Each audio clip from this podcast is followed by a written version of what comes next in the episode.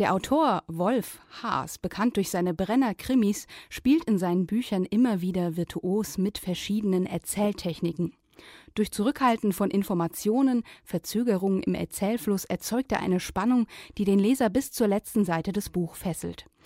Diskontinuierliches Erzählen, das wird in dem Roman Das Wetter vor 15 Jahren von Haas zur Meisterschaft gesteigert. Mit solch einer innovativen Erzählkunst kennt sich Professor Andreas Böhn, Literaturwissenschaftler am KIT, bestens aus.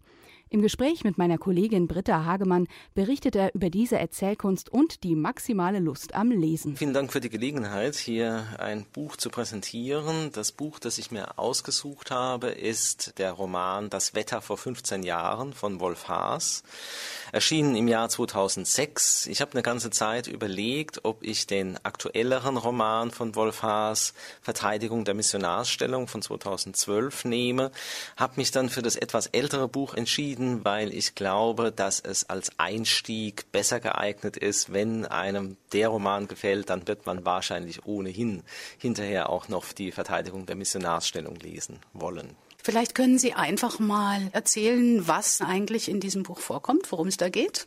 Ja, das kann ich versuchen. Allerdings ist das in diesem Fall alles andere als einfach. Es fängt damit an, dass man sich fragen kann, ob der Untertitel Roman überhaupt zutrifft. Denn vordergründig ist es kein Roman, sondern ein Interview eines Autors mit einer Literaturkritikerin.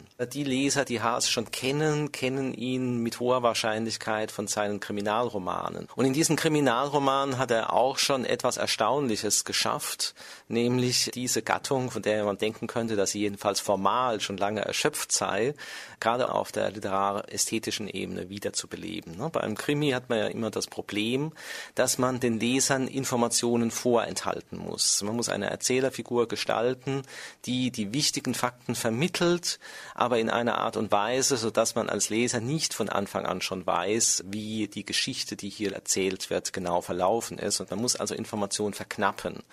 Und Haas hat das geschafft, indem er einen ganz eigentümlichen Erzähler geschaffen hat, der ein bisschen so gestaltet ist wie jemand, dem man in der Kneipe begegnet, der auch vielleicht schon ein bisschen was getrunken hat und versucht, eine Geschichte zu erzählen, das aber nicht so richtig hinbekommt, jedenfalls nicht im ersten Anlauf. Also immer wieder ansetzt mit so typischen Wendungen wie, ah, und äh, dann ist noch das und das passiert. Diese sozusagen diskontinuierliche Art des Erzählens, die führt dazu, dass Informationen nur stückweise übermittelt werden und wichtige Informationen zurückgehalten werden. So ähnlich funktioniert das dann durchaus auch in das Wetter vor 15 Jahren. Da ist äh, diese ja, Diskontinuität der Vermittlung der Geschichte eben schon durch die Form des Interviews konstituiert. Wir bekommen gar keine fortlaufende Geschichte erzählt, sondern die Interviewerin geht davon aus, dass ein Roman eines Autors erschienen ist, dass der also vorliegt. Tatsächlich ist er fiktiv, es gibt ihn nicht. Und nun wird dieser Autor Haas, der in diesem Buch auftritt als Interviewpartner zu diesem fiktiven Roman befragt. Der wird nicht gebeten, die Geschichte zu erzählen, sondern er wird eben zu einzelnen Aspekten gefragt und darüber bekommt man dann ausschnittweise immer wieder neue Aspekte der Geschichte präsentiert, die man sich als Leser aber selbst zusammensetzen muss. Warum sollte jetzt der Leser ein von der Form her relativ schwieriges Buch überhaupt lesen?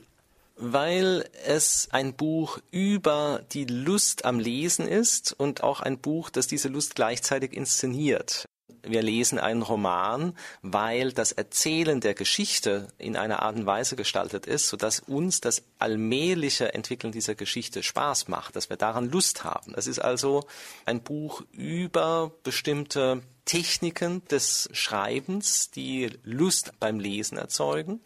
Und es reflektiert das gleichzeitig, denn in dieser Interviewsituation haben wir nicht nur ja, ein formales Experiment vor uns, sondern auch selbst eine sehr äh, doppelbödige, ambivalente Situation. Ja. Zunächst mal hat man den Eindruck, hier begegnen sich zwei Menschen, die sich nicht unbedingt vorher gekannt haben, die ein streng professionelles Verhältnis zueinander unterhalten, die äh, im Rahmen ihrer Rollen agieren. Die eine als Interviewerin, Fragerin und der männliche Autor, der eben Auskunft zu seinem Buch gibt.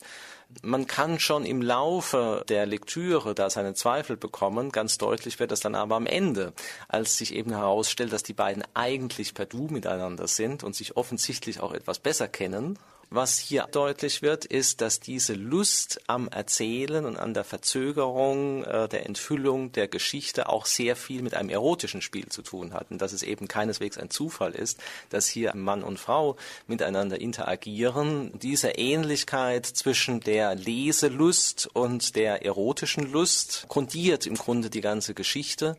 Das ist dann auch ein Thema, das in dem Folgeroman Verteidigung der Missionarstellung noch etwas weitergetrieben wird.